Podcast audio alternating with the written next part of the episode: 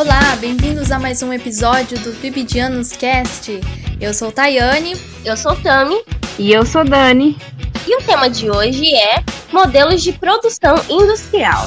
Bom, é, esse podcast ele vai estar tá dividido em dois momentos.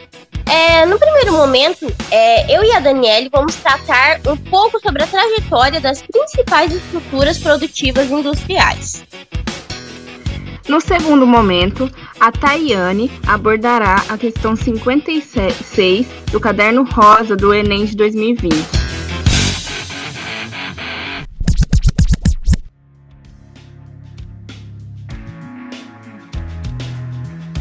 No início do capitalismo, a classe que reuniu quantidade suficiente para investir no setor industrial, que é a burguesia, buscou desenvolver métodos de organização e fabricação para otimizar suas atividades. Por isso, é, foram desenvolvidas, ao decorrer da história capitalista, sistemas de produção adequados às necessidades burguesas e ao contexto histórico. E bom, a gente está pensando sobre a Revolução Industrial. Agora a gente está falando um pouquinho do começo da primeira Revolução Industrial.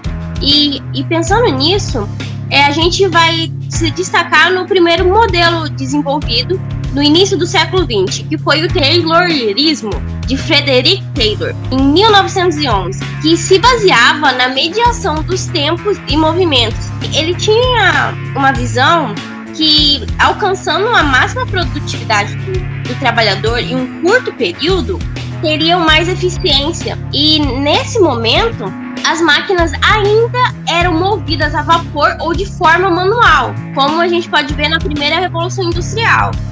Sim, das características desse Taylorismo, a gente vê a, a racionalização da produção, os métodos científicos, divisão de trabalho, treinamento, hierarquização das relações, é, jornada de trabalho controlada e uma maior produção é, em, em menor tempo. Ou seja, a exploração do trabalhador, né? Deveria ser o máximo nível possível.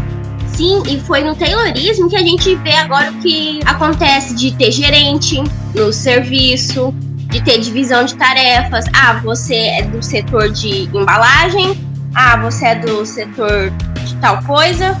Só que no Taylorismo tinha um grande déficit de movimentação, porque uma peça estava num lugar, teria que levar para outro lugar e no Fordismo... Exigia mais trabalho, né? E, e, e não tinha aquela relação para fazer tudo. É, por isso que era um, era um método, claro, novo, revolucionário, mas ainda assim ele tinha algumas falhazinhas que a gente vai ver sendo moldadas e melhoradas no Fordismo, aonde essa exploração do trabalhador vai chegar em um nível máximo. E a gente pode ver até hoje o Fordismo é, o conceito de Fordismo sendo trabalhado nas empresas brasileiras, internacionais. Bom, o Fordismo de Henry Ford, é, ele pega normalmente o que ele acha legal no Taylorismo, né? E ele aplica nas suas fábricas com alguns, alguns acréscimos. Quais são esses acréscimos, Tânia? Então, é, a transição da manufatura para a linha de montagem, é, ela foi uma das primeiras, a primeira, na verdade, a primeira empresa a produzir em série. E o que é em série? Bom, é, Ford teve um, vários carros que chegaram até ser os mais vendidos, porque eles só faziam aquele tipo de carro de forma muito rápida e de uma grande demanda. É, eles tinham essa falha de produzir em massa e ter o consumo em massa. Ou seja, o Fordismo ele não se tornou apenas mais um sistema de produção, mas também um modelo de consumo, onde fazia-se muito muito produto, muito carro, e eles tinham esse consumo em massa. Eles queriam que as pessoas comprassem mais e mais e mais. E nisso, a, a elevação dos salários dos trabalhadores das suas fábricas, onde poderia possibilitar que esse trabalhador poderia comprar o produto e inserindo também o parcelamento que a gente vê hoje, que a gente se endivida, dá o nome no Serasa e tal, que a gente parcela tudo em duas vezes no cartão. Foi isso, foi isso que o Fordismo revolucionou. Aí, ó, o celular que você comprou em 10 vezes sem juros, ou com juros, Ou seja, o trabalhador, ele, ele além de fazer o produto, ele ainda usava o salário dele para comprar o produto e ainda se endividava horrores, né? Sim, ainda tinha que fazer isso, né? Mas a gente fez até hoje. É, ele tinha a redução dos custos de produção. Ou seja, antes, para você fazer um carro, fazer uma situação, era muito caro. Porque era comprado de pouquinho em pouquinho. Esse, como ele, ele produzia em massa, ele comprava em massa.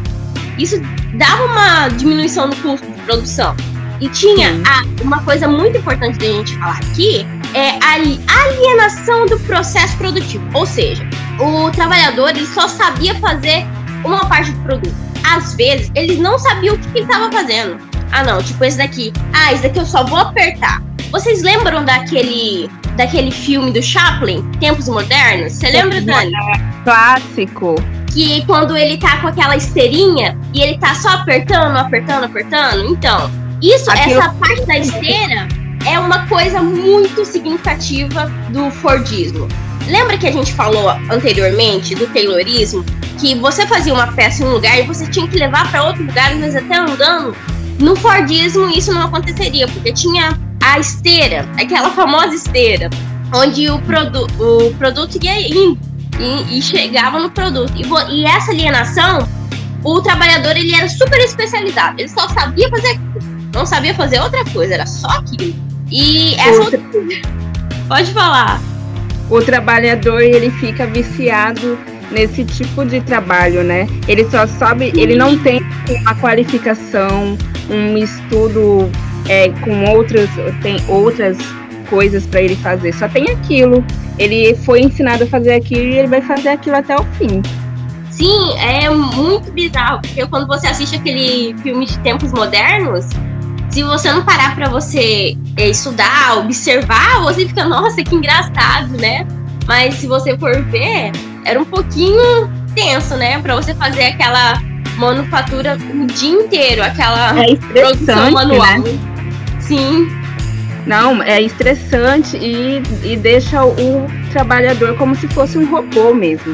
Mas é. então, pensando no contexto desse sistema Fordismo, foi o período de crescimento econômico nos Estados Unidos, né? Durante os anos 1920 e se espalhou pelo mundo até os anos 1980 se firmando como o modo de produção industrial predominante do estado. Então, por isso que aquele filme fica tão forte na nossa cabeça, porque quando a gente fala é, sobre a, as produções industriais, a gente já lembra daquele tipo de trabalho, né? Sim, e as pessoas eram como se fosse robotizadas, como se é, elas não tinham assim um pensamento é, qualificado para fazer outras coisas. Então, isso ficou muito forte na época. Porém, é, com o fim da década de 1960, a partir do, das crises do petróleo, né, que aconteceu em 1973 e outra em 1979, o modelo produtivo fordista ele perdeu espaço por gastar muita energia e matéria-prima. Não teria mais tanto espaço assim no, no momento do crescimento do combustível. Então era preciso investir em soluções tecnológicas a essa crise. Aí a gente já vai em outro modelo de produção que surgiu lá no Japão. Foi também por volta de 1960, né? A crise do, do petróleo e vai surgir um novo sistema de produção e organização de trabalho a partir da empresa Toyota Motors, o famoso toyotismo de Taishi Ono, que ao invés de ga gastar muita matéria-prima, como a gente vê no Fordismo, no Taylorismo, o modelo era baseado na flexibilidade, ou seja, produzir muito menos por demanda e não em massa se tá tendo demanda daquele produto, a gente vai produzir daquele produto. E não de mais de só um produto ou só de uma situação. E com isso, o toyotismo ele acaba incluindo muito mais variedade de modelo ao consumidor e não só tendo mais duas opções para comprar. Agora você tendo várias séries de carros, de produtos que você vai adequar o seu gosto em cada um. E com isso, não tinha mais uma necessidade de grandes estoques por conta do famoso just in time. Desculpa meu inglês, gente. É, que seria a entrega em cima da hora. Porque para ele tinha que ser tudo bem feito, né? Tudo certinho.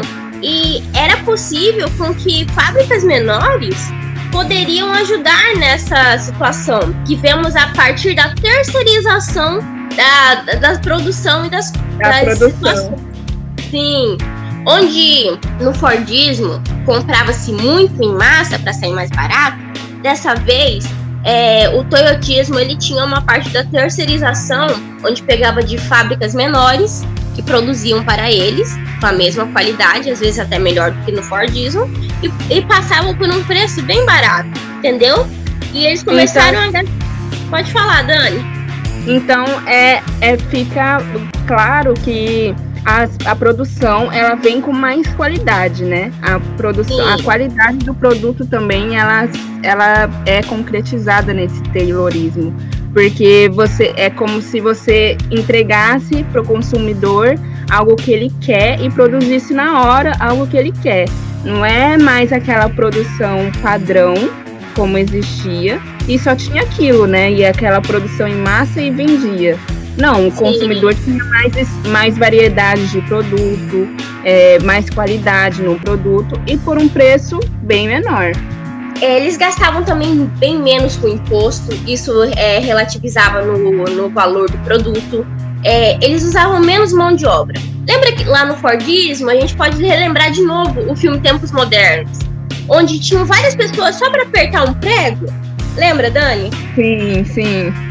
Aqui isso já não funciona mais, porque é, no toyotismo não tinha sentido em ter várias pessoas só para fazerem uma coisinha naquela alienação do trabalho, mas assim ter várias pessoas e tinha uma flexibilidade na hora de escolher o local de instalação da fábrica, é, uma flexibilidade da, do próprio trabalhador em o que ele vai fazer, em situações que agora é, não são mais como no Fordismo, uma alienação Isso... totalmente do trabalho. Isso se deu principalmente porque estamos falando mais um pouco do início da terceira revolução industrial, né? Com a revolução Sim. tecnológica, que é, aconteceram, estava é, tendo um aumento muito grande de inovação, de é, produção de é, tecnológica e tudo mais, e isso ajudava o trabalhador. Então, o trabalhador ele, ele era multifuncional e treinado para atuar em qualquer área da empresa. Ele não atuava mais só naquele, naquela, naquele contexto do Charlie Chaplin, com, onde só tinha, só faziam, apertava um botão ou cortava uma coisa. Não, ele já era especializado, passando por vários cursos e planos de carreira, né? E que a gente começa a ver planos de carreira, é, estudos sobre isso, é, justamente por, por conta do aumento dos investimentos dos países desenvolvidos, que surgiram várias inovações industriais e devido ao, ao uso crescente da robótica, informática, o trabalhador pode operar até duas máquinas de uma vez só. E isso é por conta dessa revolução tecnológica que estava acontecendo na época. Sim, e o toyotismo ele se organiza durante um período de expansão de ideias, né, do Estado mínimo, caracterizado pela retirada de direitos trabalhistas e sociais. Isso é uma coisa bem difícil, né, bem complicada de se ver, porque é, o que aconteceu, a gente tem que falar é, um pouquinho mais sério, que o Taylorismo, o Fordismo e o Toyotismo, eles são a base do que temos agora no Brasil e no mundo, do sistema do trabalhador, do proletariado, Sim. onde ele tem que trabalhar muito, agora muito mais é, do que antes, para poder conseguir o mínimo, se endividar. E né? ainda assim e, é, e é esse o sistema, né? Você trabalha é, é, o, o contexto é esse: você trabalha para você se endividar e consumir e vira uma bola de neve, né? O sistema é esse: você é como se fosse uma, ro uma roda gigante, né? Que você trabalha, consome e se endivida e volta do começo. Então, é isso que o sistema capitalismo provoca na sociedade. Sim, essa é, maquinização do próprio homem. Sim, é muito interessante ver isso, porque é, a gente vê na, na história dos modelos industriais como isso reflete mu muito a sociedade de hoje, como isso sempre foi empregado. A, a gente vai estuda, tá no ensino médio, estuda para ter uma, uma profissão e tudo mais, mas no fim das contas a gente vai ter que trabalhar muito para é, conseguir as nossas coisas e tal, e se endividar e, e continua assim, né? A e lembrando que no, que no Taylorismo. É, e lembrando que no Taylorismo e o Fordismo, é, muitas crianças trabalhavam. Têm direitos a, a, a, a salário direito, a ter uma proposta de vida, a estudo. E muitas vezes agora é, é, atualmente a gente vê vários políticos tentando tirar esses direitos trabalhistas e sociais que demoraram muito tempo para a população conseguir pelo menos um pouco disso, né? Sim. Nossa, a gente vê reforma da Previdência, né? Sim, o 13 terceiro, as férias, não tinha nada disso, gente. Não tinha nada Era... disso, exato. A gente tem que pensar e defender o que a gente está organizando, né? O que a gente está vivendo, porque a gente vive num mundo que onde é o lucro é mais importante do que a própria pessoa, né? Triste realidade. Triste realidade. Tocou, tocou na alma agora, então. A ferida. E bom, é, isso é um, um breve resumo. E aí a gente agora a gente vai passar a fala para para a Yane, porque a gente, agora ela vai falar um pouco mais sobre a questão 56, que trata justamente do toyotismo que a gente estava falando aqui. E a gente trouxe esse tema justamente para abordar essa questão. E essa questão é muito importante para a gente entender mais o toyotismo e é importante também a gente colocar esse contexto na nossa sociedade. Então, ela vai explicar um pouco mais sobre isso e aí a gente passa a fala para ela.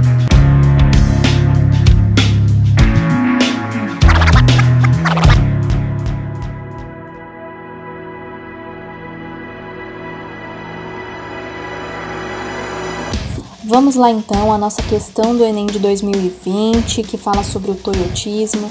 No caderno amarelo, a questão 75, no azul 78, no rosa 56 e no branco 66. Então, o enunciado da nossa questão diz o seguinte: o toyotismo, a partir dos anos 1970, teve grande impacto no mundo ocidental, quando se mostrou para os países avançados como uma opção possível para a superação de uma crise de acumulação. A característica organizacional do modelo em questão requerida no contexto de crise foi o expansão dos grandes estoques, b. incremento da fabricação em massa, c. adequação da produção à demanda, d. aumento da mecanização do trabalho e centralização das etapas de planejamento. Então, qual que é a alternativa certa pra, para essa questão? É a alternativa C, adequação da produção à demanda. Bom, então a gente já sabe que a alternativa C é a nossa alternativa correta. Agora vamos entender o porquê que as outras alternativas não são as corretas para essa questão. Então, o que, que é essa questão, como eu já, ah, já li para vocês, o que, que ela está perguntando? Sobre uma resposta, sobre uma ação de superação da crise de acumulação, pensando aí o toyotismo.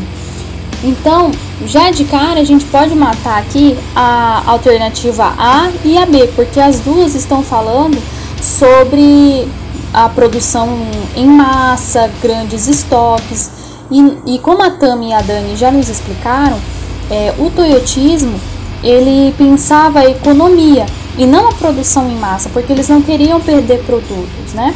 Então, passando a seguinte, a aumento da mecanização do trabalho. É evidente que no período onde o, o toyotismo ele foi ganhando forma, o aumento da mecanização foi um grandes avanços, né? Mas ainda assim nesse período o trabalhador era muito essencial, né? E isso não foi uma resposta à crise de acumulação, né? E seguindo a praia, que é a centralização das etapas de planejamento, aqui nós vemos uma pequena pegadinha, porque a centralização das etapas de planejamento é uma característica do toyotismo. Porém, ela também não é uma resposta à crise de acumulação, ela é uma característica do toyotismo.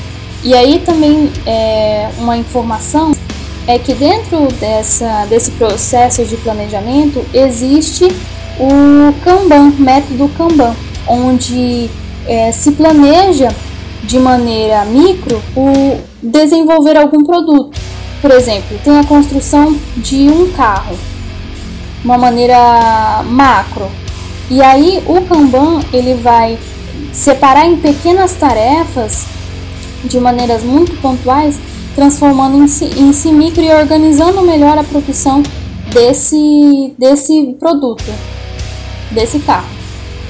Bom, pessoal, então é bom nos atentarmos né, na, na, leitura das questões no Enem, porque, como vocês viram, é, existe bastante pegadinha é, nessas alternativas. Então, é, quando você for fazer a prova, preste muita atenção na, no que o enunciado está dizendo, leia com atenção, respira, que vai dar tudo certo, tá? Porque às vezes, num momento de, de nervoso, a gente pode marcar a alternativa incorreta simplesmente por não ler com atenção a, o enunciado da questão.